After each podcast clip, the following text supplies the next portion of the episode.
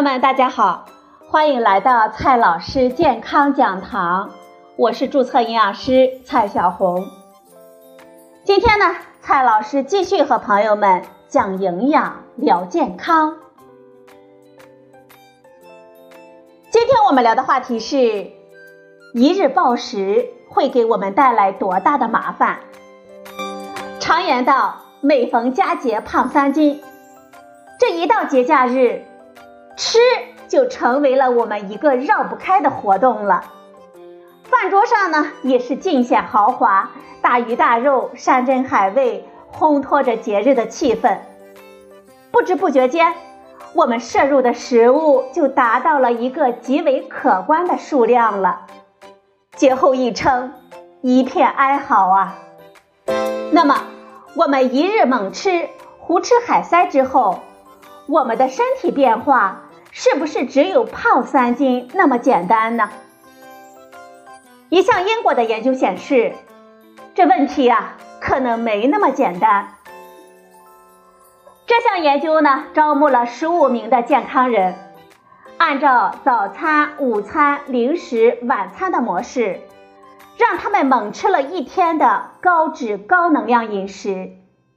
按食量来说，这一天呢，堪称是暴食了。一天中摄入的总热量值，平均达到受试者日常所需热量的1.78倍。简单的说呢，就是在一天三餐吃满之外，又额外的加了两顿正餐的热量。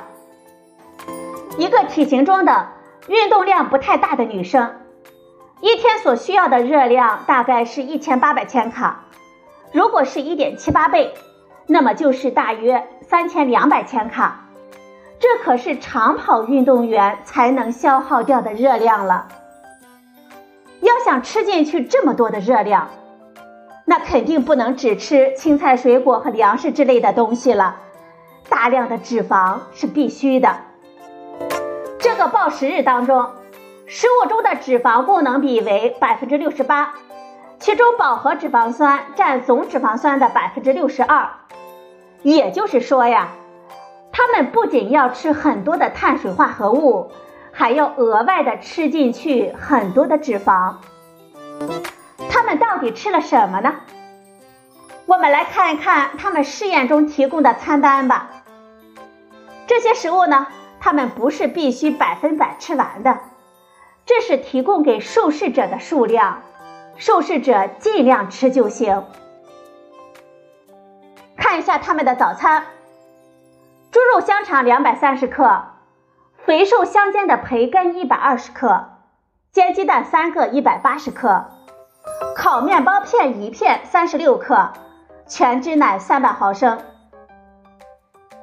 这其中呢，含有八十六克的蛋白质，五十二克的碳水化合物，一百二十七克的脂肪。总热量值是一千六百八十四千卡，这些热量呢，大概就相当于很多姑娘一天吃的量了。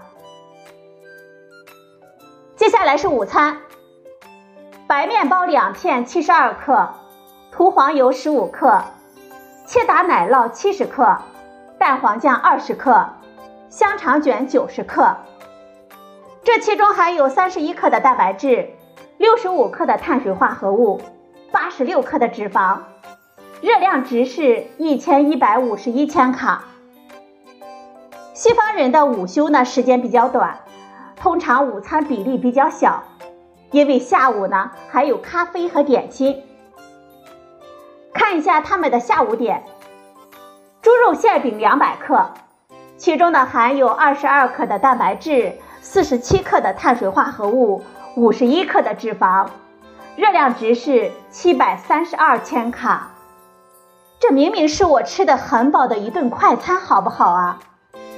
接下来是晚餐了，牛肉汉堡三百克，肥肉相间的培根一百二十克，切达奶酪九十克，生的卷心菜切丝一百五十克。这其中呢，含有九十五克的蛋白质，七克的碳水化合物。一百七十三克的脂肪，热量值是一千九百四十四千卡。看到这里啊，我终于看到点蔬菜了。晚上的甜点呢是这样的：巧克力碎马芬蛋糕七十克，加倍浓奶油一百五十毫升。这其中含有六克的蛋白质，三十七克的碳水化合物，九十八克的脂肪，热量值是一千零四十一千卡。朋友们，这就是他们暴食的一日餐单。在暴食前的空腹状态下，研究人员测试了受试者的体重、体质指数、胰岛素的敏感性，以及血糖、胰岛素、游离脂肪酸。甘油三酯等血液生化指标，并进行了口服葡萄糖耐量试验测试。暴食后的第二天的早上，再把这些指标重新测定一次。测定结果显示，与暴食前相比，暴食后的受试者的体重平均增加了零点八五千克，体质指数平均增加了零点二六。这个结果呢，一点也不让我们惊讶。吃了那么多的高脂肪、高热量的东西，肉类甜点管够吃，也不过是增加了不到两斤体重。但是，这后面的数据很让我们担心了。在葡萄糖耐量测试当中，和暴食之前相比，餐后血糖浓度上升了百分之十七点一。餐后胰岛素浓度上升了百分之十六点四，胰岛素敏感性则平均下降了百分之二十八。也就是说，仅仅是一日的暴食，就对受试者的血糖调控能力产生了明显的不利影响，导致了代谢紊乱的趋势。研究还发现，受试者暴食前后的空腹甘油三酯的浓度差异不明显。但是，在葡萄糖耐量试验当中，受试者的暴食之后餐后血浆甘油三酯浓度的曲线与暴食之前有明显的差异。暴食之前，受试者的餐后血浆甘油三酯的曲线基本平稳，但是暴食之后，受试者的血浆甘油三酯的浓度在喝了葡萄糖水十五分之后出现了明显的上升。简单的说，就是在暴食之前，即便喝了含有七十五克葡萄糖的一大杯浓糖水之后，身体呢也不会出现血浆甘油三酯浓度大幅度上升的情况。喝糖水并不会很快的合成脂肪，但是在暴食之后，一喝糖水呢，血脂就明显的上升了。研究者分析说是。这个现象呢，可能与位于我们肠上皮细胞中的脂肪储存库有关。我们大餐一顿之后，我们身体呢会将一部分从食物中获得的脂肪酸暂时的储存在我们的肠细胞里。吃的脂肪越多，储存的量呢就越多。在第二顿饭之后，这些储存的脂肪就会被分泌出来。进入我们的循环系统，所以暴食之后，空腹血浆甘油三酯浓度并没有升高，而在我们喝了糖水之后，就出现了明显的上升。这意味着什么呢？也有多项研究证明，血浆甘油三酯浓度升高，可能是我们身体对肝胰岛素抵抗产生的一种适应性的反应。也是二型糖尿病和代谢综合征的特征。如果我们不节制饮食，经常暴饮暴食，可能会导致我们血浆甘油三酯浓度在餐后经常处于比较高的水平，最终呢导致多种慢性疾病。可能会有很多朋友问了：如果吃多了，是高脂肪的饮食影响大？还是高热量的饮食影响大呢？在这项研究当中，试验餐呢既是高脂肪又是高热量，因此我们无法确定在一日暴食当中究竟是哪一种因素导致了代谢紊乱，还是两者结合的结果。但是另一项试验时间更长的研究给了我们明确的答案：高脂肪饮食的影响可能会更大。这项研究呢，给受试者提供了两种试验餐，一种是高碳水高热量饮食，碳水化合物供能比为百分之六十，脂肪为百分之二十，蛋白质为百分之二十，热量增加了百分之四十。另一种呢，则是高脂肪高热量饮食，热量同样也增加了百分之四十，但是脂肪供能比占到了百分之五十。碳水化合物供能比只有百分之三十，蛋白质同样是百分之二十，暴食一共持续了五天。结果显示，高碳水高热量饮食组的人群，不仅骨骼肌的胰岛素敏感度没有下降，甚至还增加了。另一边呢，高脂肪高热量组，他们骨骼肌胰岛素的敏感度显著的降低。因此，在前一项研究当中，胰岛素敏感性的下降不仅仅是能量摄入超标的错，更有可能是高脂的饮食结构带来的后果。值得我们注意的是，在这些研究当中，他们招募的都是那些没有代谢性疾病和心血管疾病、日常规律运动、不抽烟的健康人群。他们的代谢调节能力都比较强。他们虽然在暴食之后的葡萄糖耐量测试当中，餐后血糖浓度过度的上升，但是在餐后两小时之后，血糖浓度又恢复到了正常的水平。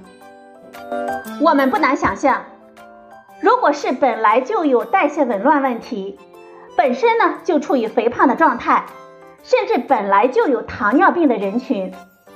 他们在暴食之后，肯定会出现更加严重的后果。听了这两项研究之后呢，我们给大家几个饮食的忠告。第一点，暴食和我们吃饱是两码事。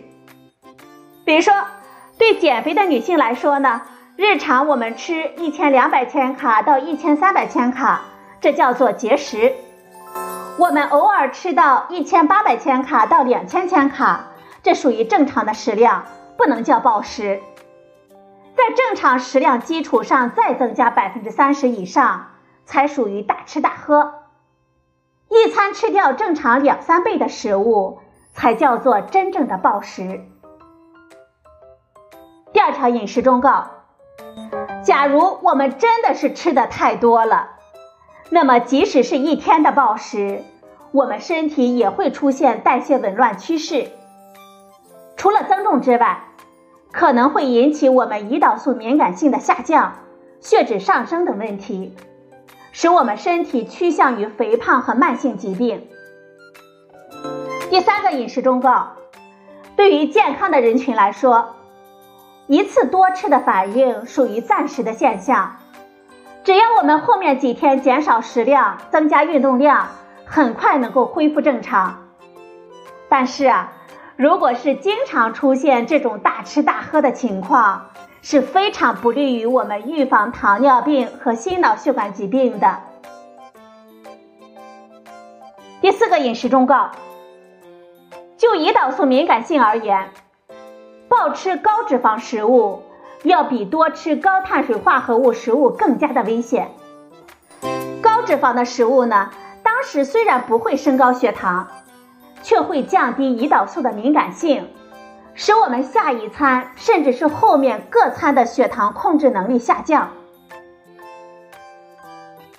第五个建议，我们要多吃几口杂粮豆类，即便吃进去更多的淀粉，我们也不需要太过担心。因为不会降低胰岛素的敏感性嘛，还能够提供比较多的膳食纤维，改善我们肠道菌群。但是很多节假日的食物啊，既是高脂肪，又是高糖、高精白淀粉，这种组合的食物呢，可能是最糟糕的。所以啊，我们不要因为过节假日就放任自己大吃甜食和油炸食品。第六个建议，适量运动能够消耗我们血液中的甘油三酯，所以啊，朋友们，大餐之后呢，最好不要坐下玩手机或者是追剧，不如啊，我们一起出去散散步、逛逛街。让我们肠道里存的那些脂肪有分解供能的机会。节假日呢，我们有理由来享受美食的快乐，但是这放纵呢，也需要有个度。我们不能隔三差五的就给自己过节，我们要平时好好吃饭，好好运动，塑造一个健康的身体，让它能够承受节假日美食带来的偶尔负担。如果是已经有高血脂、高血糖问题的人群，更要高度的小心了，避免在节假日过度饮食。除了血糖、血脂问题，还需要考虑到胆囊疾病、胰腺炎、胃肠道疾病之类的疾病风险了。对于日常管不住嘴的人群来说，不妨在吃油腻食物之前，先吃一些生的蔬菜水果。